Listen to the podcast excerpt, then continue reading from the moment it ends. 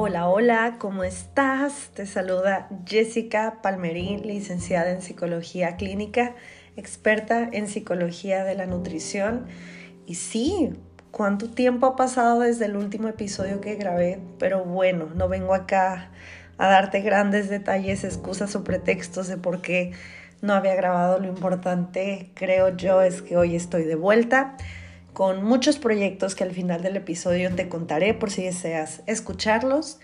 Pero vamos directo al grano, al tema del día de hoy, que la verdad es que tengo una lista de temas por desarrollar en esta temporada amplia, interesante, muy, muy padre y muy retadora, que han sido temas a, a, nivel personal, a nivel profesional, que me han estado alcanzando y de los cuales quiero platicar por acá contigo en este espacio que agradezco con muchísimo amor y con muchísimo cariño que sigan siendo parte de él y que recibo mensajes, recibo comentarios de personas que me encuentro diciéndome cuándo el siguiente tema y pues bueno, lo prometido es deuda, aquí está. Hoy vamos a hablar de la idealización. SAS, qué, qué gran tema, de verdad ha sido algo increíble a nivel personal poderlo escudriñar, poderlo trabajar, poderlo trascender y también ha sido súper interesante como psicoterapeuta poderlo trabajar en diversos pacientes y diversos casos. Y bueno, primero lo primero, ¿qué es la idealización? La idealización, así por significado tal cual, es considerar a una persona, una cosa o una situación como un modelo de perfección. Ojo acá, modelo de perfección ideal o como mejor de lo que es en realidad. Creo que esto ya nos dice bastante de lo que nos vamos a meter el día de hoy.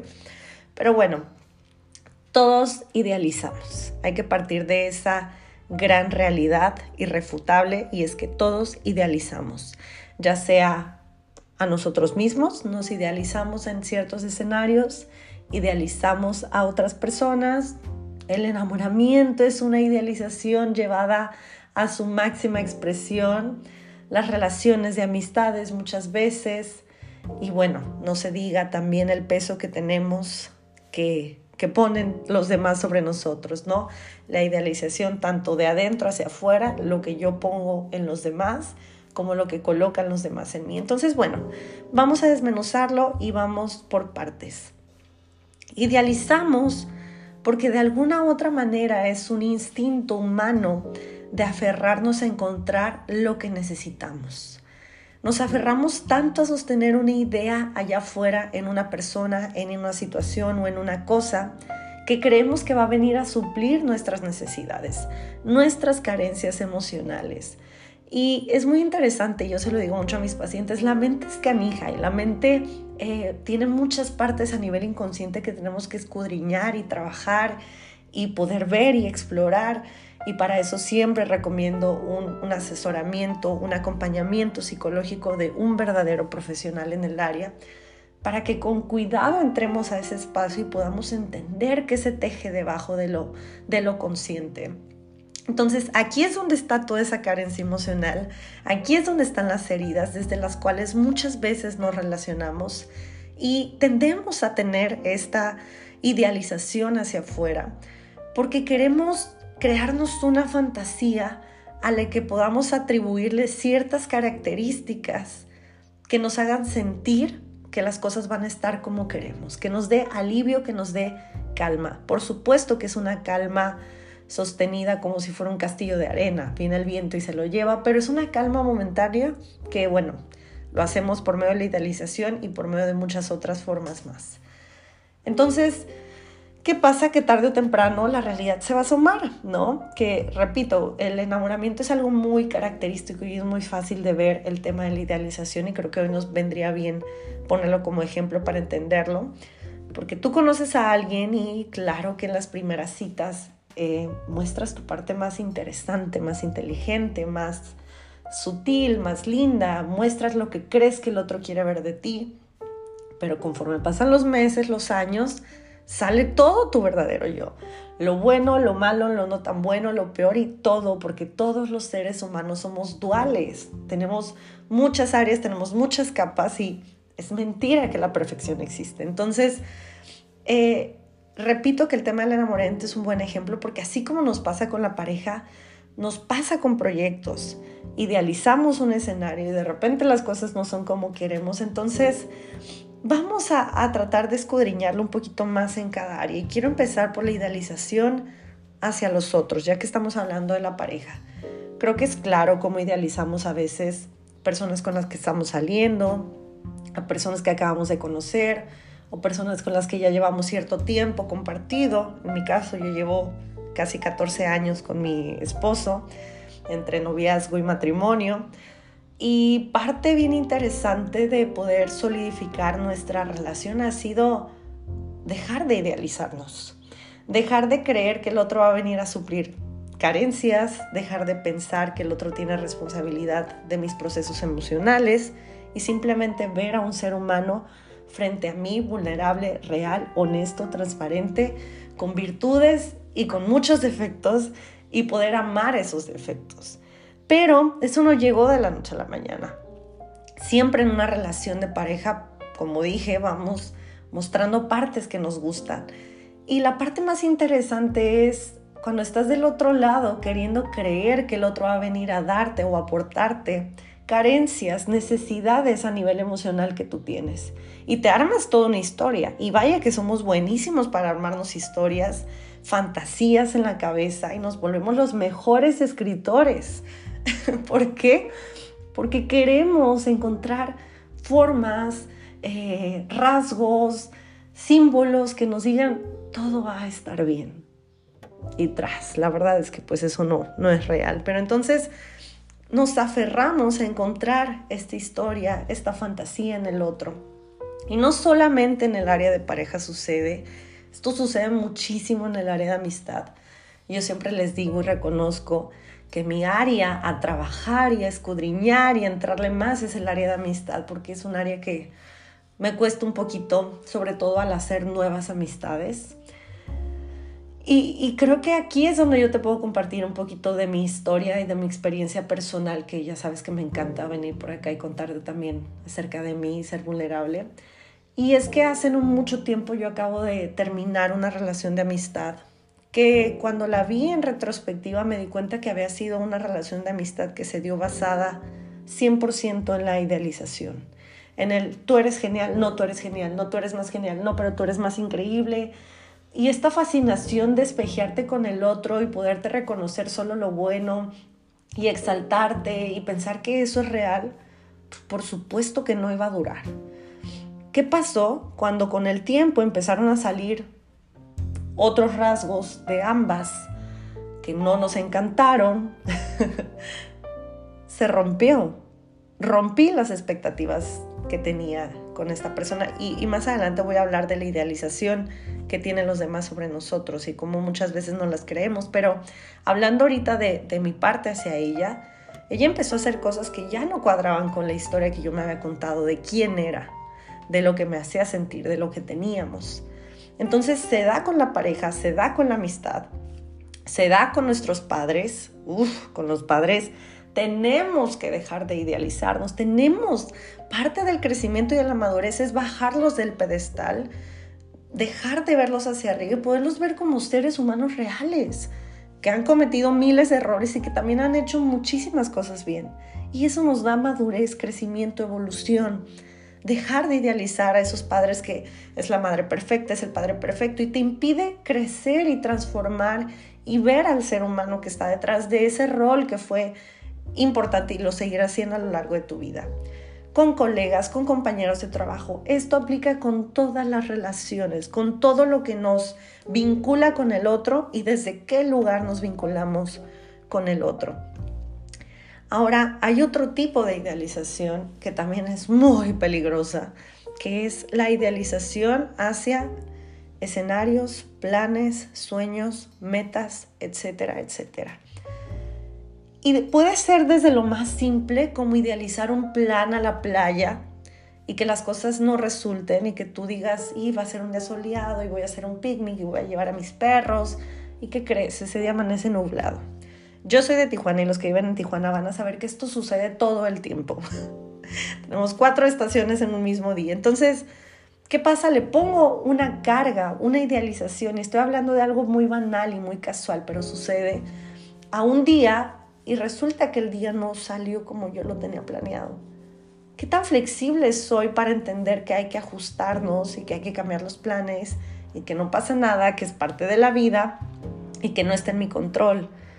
Pero ¿qué pasa cuando lo llevamos a algo mucho más grande y más fuerte como un trabajo, un proyecto al que le estás apostando todo tu tiempo, tu amor, tu dinero, tu esfuerzo, tu sudor, tus horas de sueño, etcétera, y no viene la recompensa como tú le esperabas?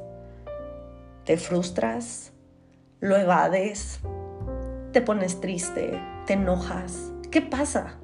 ¿Cómo toleras y cómo vives que tu idealización sea tan separada y tan distante de la realidad. Esto yo se los digo mucho a mis pacientes, va unido un poquito al tema del control y les digo, realmente el control no existe, el control no lo podemos lograr.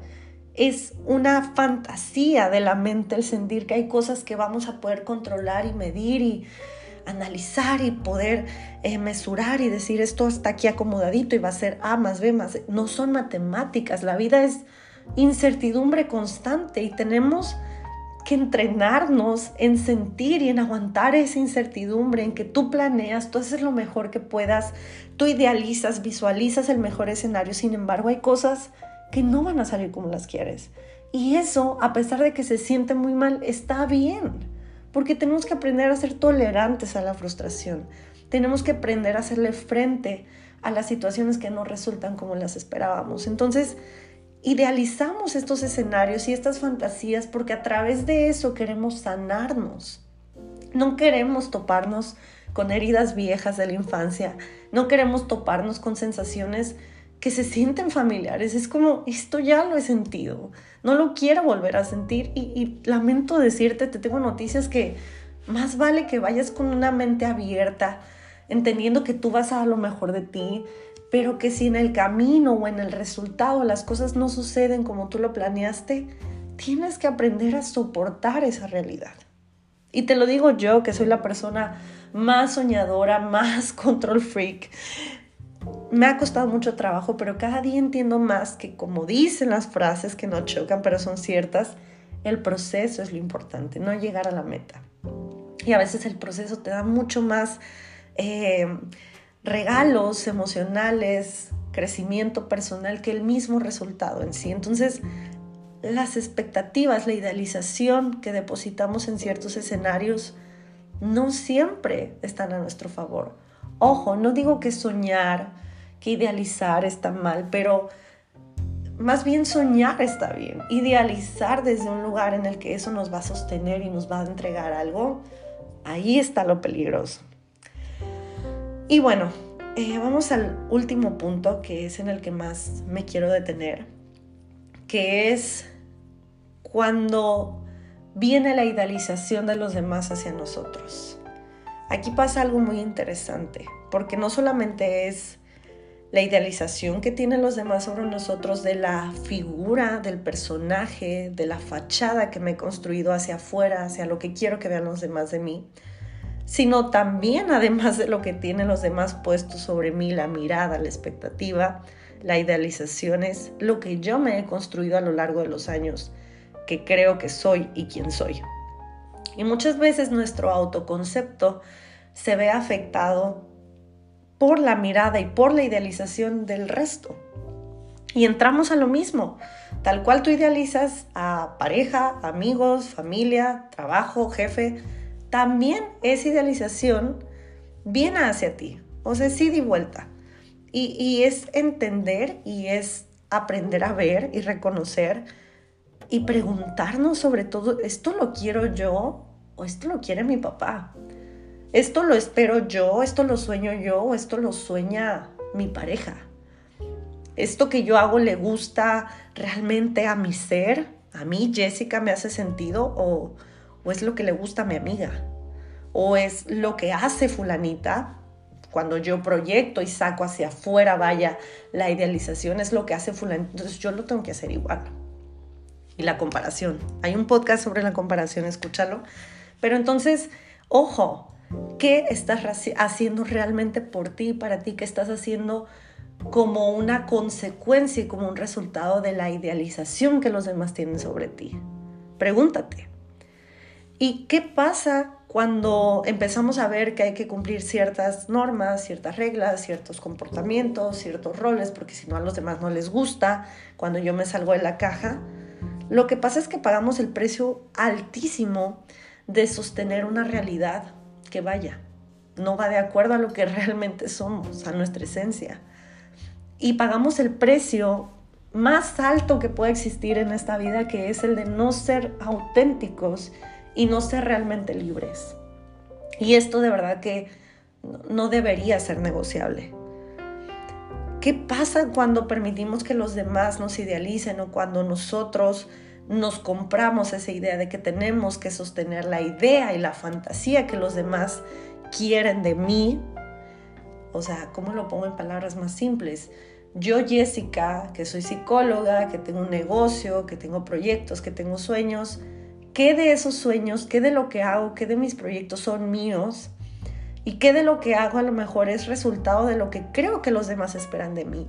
Y ojo, creo. Esto es lo más loco y eso es lo más curioso. Yo creo y yo sostengo una versión de mí que creo que los demás van a sentirse cómodos con ello, que los demás esperan y esto es mentira. Nunca vas a ser suficiente para todo el mundo, nunca vas a agradarle a todo el mundo y esto está perfecto. Y esto son buenas noticias y esto es un alivio porque si tuviéramos que agradar al mundo entero, hombre, ya estaríamos ¿Qué pasa? Por eso nos da depresión, por eso nos da ansiedad, por eso tenemos patologías, porque nos vivimos sosteniendo una fachada y una realidad que no es congruente con nuestra verdadera esencia, con nuestra alma. Y por eso estamos deprimidos y por eso no nos queremos levantar, porque estamos viviendo una vida como farsantes, como impostores. Esta vida no combina con lo que yo creo que quiero, ni siquiera sé que quiero. Entonces es muy fuerte la idealización. Y, sabes que hace poco leí una frase que me fascinó de una chica que en Instagram está como mereces brillar. Es una cuenta que es una joya, se las recomiendo. En donde hablaba de que la idealización nos aleja nos aleja, la idealización no permite que, nos veamos realmente. Y vuelvo al ejemplo de esta relación de amistad que les comento que terminó hace poco. Em, en donde cuando yo empecé a mostrarme quién realmente era, no le gustó. No le gustó y no, no me permitió ser. Cuando en teoría ella abrazaba todo de mí. Y no es cierto, abrazaba lo que le gustaba, lo que le acomodaba, lo que no le reflejaba temas que tenía que trabajar. Y te tengo también otras noticias. Sostener una relación en donde crees que todo va a ser paz y amor no es una relación sana. Una relación real, llámese laboral, de pareja, de amigas, de sociedad, de lo que sea, sí o sí te va a mostrar partes de ti que no te encanten. Y eso es lo bonito de estar en una relación, crecer retarte. Y cuando yo empecé a mostrar estas partes imperfectas de quién soy, porque soy humana, me dijo, ¿sabes qué? Pues no, esto no me está gustando. No tolero esto, esto no me gusta. Te quiero perfecta, te quiero sin quejas, te quiero con todo lo bueno que yo he depositado, pero con lo malo, entre comillas, porque no es malo, no te quiero.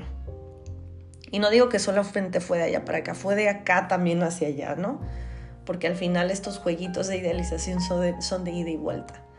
Pero lo pongo como ejemplo porque idealizar una persona y querer que sea como nosotros lo establecemos en nuestra cabeza, nos hace perdernos de lo maravilloso que es encontrarte con otro ser humano al desnudo del alma.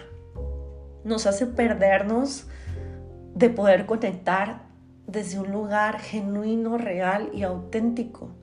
Y no hay nada más hermoso en esta vida que poderte sentar frente a otro ser humano que es. Y punto. Es. No pretende, no quiere, no intenta, es. Y todos merecemos vivir desde ese lugar de ser. De ser, le guste a quien le guste, le cueste a quien le cueste, siempre y cuando no afectemos eh, su integridad. Tú tienes que ser tú, tienes que ser libre. Entonces, No permitas que la idealización hacia los demás te aleje de conocer personas increíbles y a un nivel real y profundo. Deja las relaciones superficiales en las que todo está bien y todo está perfecto y nunca hay un contacto íntimo y vulnerable porque te lo puedo decir desde ahorita. Son relaciones basura. Y, a veces nos aferramos a esas relaciones basura porque no queremos entrarle a ver que cuando yo me meta realmente a profundidad y en intimidad contigo, no voy a sostener esta realidad, no me va a gustar. Porque eso implica mucha madurez. Implica contactar con zonas oscuras y densas de ti que a lo mejor no quieres ver y dices, mejor no me relaciono a profundidad con nadie y aquí me quedo, en mi zona segura. Y aquí no me ensucio y no me embarro. Pero eso no te brinda crecimiento en la vida. Y, qué sentido tendrá vivir esta vida si no es para crecer y trascender? No venimos a ser felices, yo no lo creo. La felicidad es momentánea, es espontánea y es maravillosa y hay que abrazarla, pero venimos a crecer, venimos a retarnos, a transformarnos en nuestra mejor versión. Y encontrar tu mejor versión es el camino más bellísimo que, que te puedes aventar. Entonces, para ir cerrando este episodio, del cual podría hablar horas y horas, pero como siempre, quiero dejarte el tema sobre la mesa y que tú lo dijeras y me digas qué piensas. Cuando sientas que estás idealizando a alguien o alguna situación, inmediatamente para esos pensamientos, detente. Y si te funciona, di en voz alta, alto, a ver, a ver, ¿qué está pasando? Yo lo digo ¿eh? todo el tiempo, a ver, ¿por qué me estoy incomodando? ¿Qué está pasando? Vamos a ver, Jessica, ¿qué estás sintiendo realmente? Y esto nos va a permitir tener un espacio en el que no vayamos repitiendo ciertos patrones de conducta que nos llevan a la inconsciencia y a resultados fatales y, la mente en automático va a dejar de seguir con la historia que quería construir y vas a volver a retomar la realidad objetivamente. Y cuando estés a punto de idealizar un sueño, un escenario, una pareja, una amiga, un trabajo, un jefe, o a ti misma, a ti mismo, pregúntate, ¿qué falta en mi vida? ¿Qué está faltando en mi vida que estoy tratando de ponerlo en esta historia que me quiero contar? ¿Qué necesito realmente? ¿Qué anhelo? Y cuando puedas contestar estas preguntas te vas a dar cuenta que no necesitas idealizar ninguna situación. Con tu experiencia personal y con tu actitud vas a poder alcanzar lo que necesites. El trabajo interno es la clave, por ti y para ti. Te mando un abrazo. Ya sabes que me encuentras en Instagram como arroba nutrimente y te tengo noticias. Tenemos página web oficial. Me encuentras como www.jessicapalmerin.com y ahí puedes acceder directamente a este podcast, puedes ver los programas que acabo de lanzar, que son programas integrales para una salud física, mental y emocional. Y estoy súper emocionada. El primero arranca este 6 de junio y tienes hasta el primero de junio para ser parte de él, inscribirte. Toda la información está ahí. Qué placer volver por acá. De verdad, qué cosa tan hermosa volver. Eh, me siento en una etapa de mucho crecimiento personal y profesional y no estaba lista antes, pero estaba lista hoy. Te mando un abrazo, gracias por estar aquí, lindo día.